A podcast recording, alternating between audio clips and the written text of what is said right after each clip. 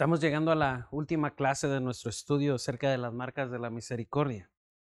El devocional del día de hoy pudiéramos haber hablado de él en la primera semana y nos hubiéramos ahorrado ah, cinco semanas, porque realmente la misericordia siempre debe ser acompañada con el amor.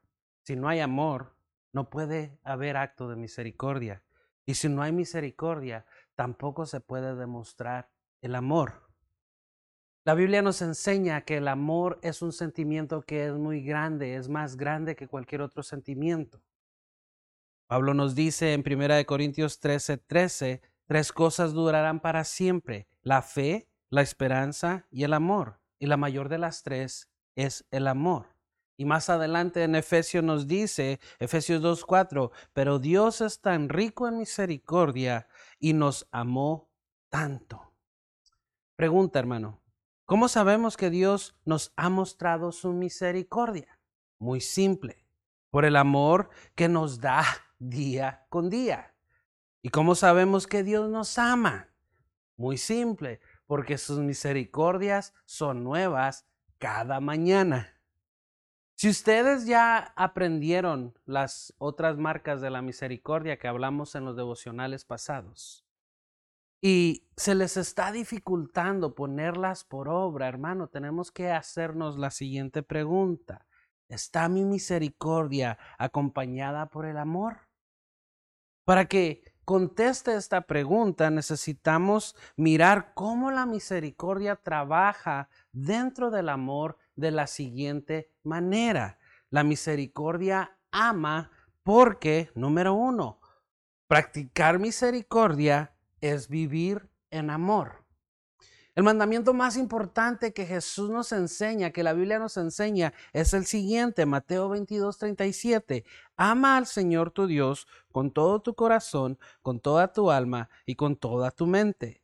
Este es el primer mandamiento y el más importante. Estas son palabras mismas de Jesús.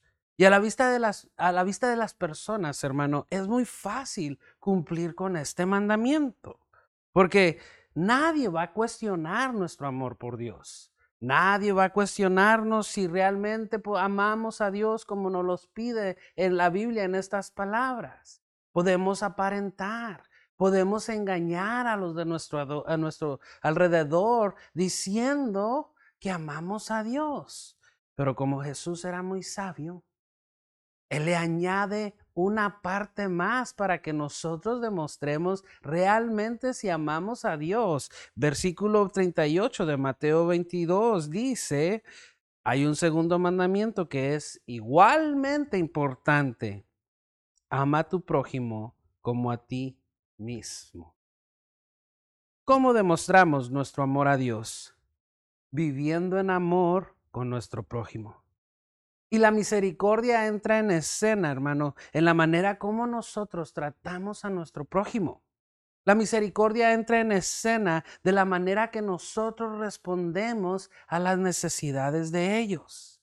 Ahora, las necesidades de las personas a nuestro alrededor hacen que nosotros activemos la misericordia que ama y hace que, nos, y, hace que extendamos una, una mano de ayuda y de esa manera demostramos que amamos a Dios al demostrar que amamos a nuestro prójimo. La misericordia ama porque, número dos, el amar es demostrado en acciones. Y de esto no hay mejor ejemplo que el ejemplo de Dios nuestro Padre Celestial y de su Hijo Jesucristo. Dígame, ¿qué mérito nosotros teníamos para recibir el amor tan grande que Dios ha derramado en nuestras vidas? Ninguno. Pero aún así Dios demostró ese amor construyendo el siguiente plan, demostrando esta siguiente acción que vino a cambiar el rumbo de las vidas de las personas. Él vino a mostrarle a la humanidad que nadie nunca hubiera, ah, hubiera podido amarlos como Dios los ama. Y esta demostración de amor y misericordia incluye a su Hijo Jesucristo. Juan 3:16 es la demostración de amor más grande que nosotros tenemos. Lea conmigo Juan 3:16. Pues Dios amó tanto al mundo que dio a su único Hijo para que todo el que crea en Él no se pierda, sino que tenga vida eterna. Ahora para que aprendas las acciones y las respuestas que tenemos que demostrar en nuestra vida de cómo el amor ah, en nosotros se debe accionar demostrando la, demostrando la misericordia, le recomiendo que lea el capítulo 5 del Evangelio de Mateo para que aprenda esas demostraciones de misericordia. La misericordia ama porque, número tres, Dios ama la misericordia antes que el juicio. Toda la Biblia, hermano, desde el Génesis hasta el Apocalipsis, no es nada más que una demostración de misericordia tras misericordia. Usted pudiera contrarrestarme y decirme, pastor, pero cuando yo leo la Biblia, particularmente en el Antiguo Testamento, escucho del juicio, escucho, escucho cómo Dios este, mandaba a destrucciones a las naciones, al mismo pueblo de Israel, una y otra vez, juicio tras juicio tras juicio. Yo le, decía, yo le contestaría, hermano, tiene mucha razón. Pero para ver la misericordia de Dios en acción, tenemos que mirar el contexto de esos juicios.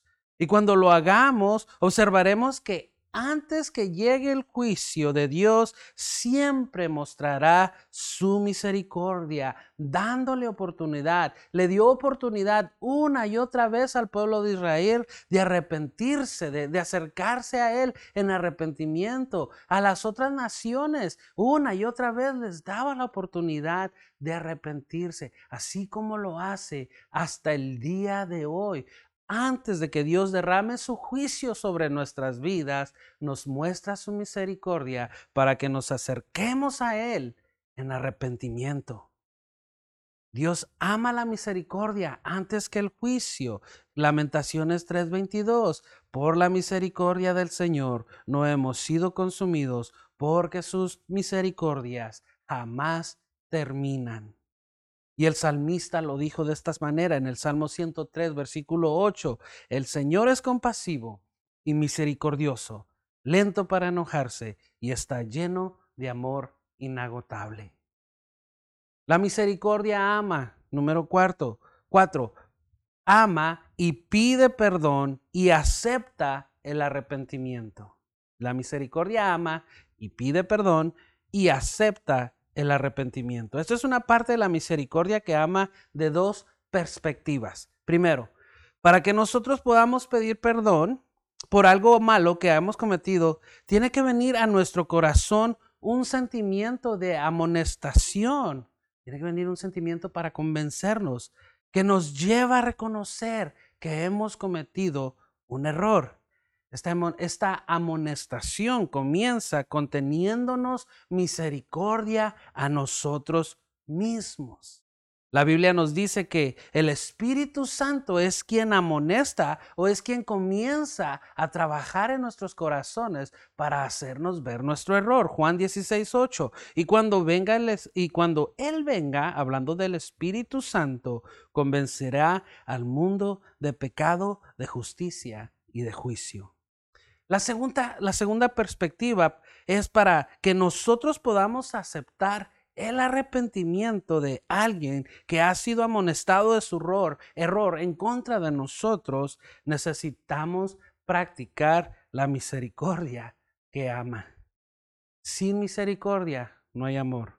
Sin amor no hay aceptación de perdón. Éxodo 34, 6 al 7.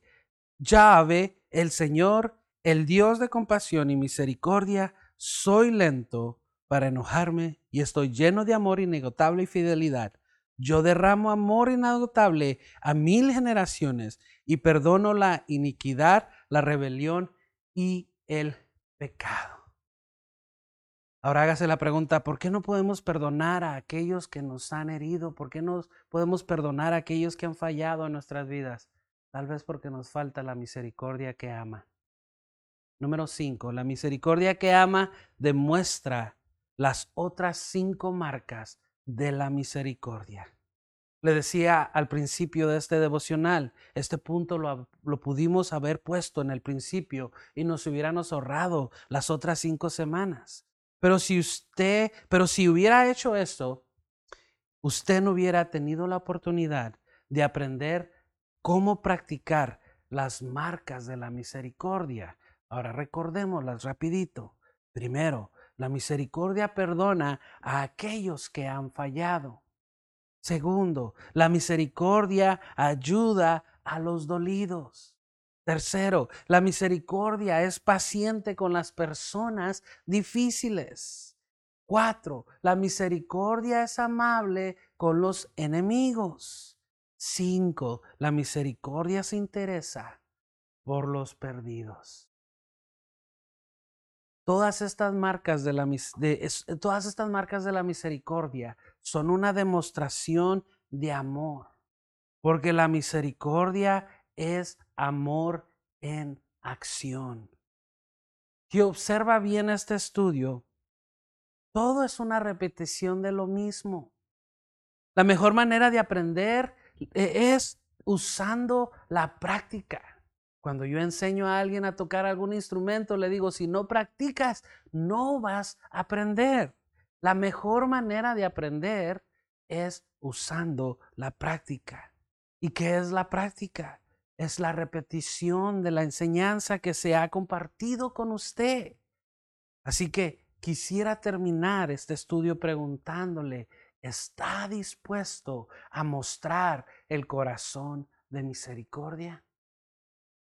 Dios los bendiga.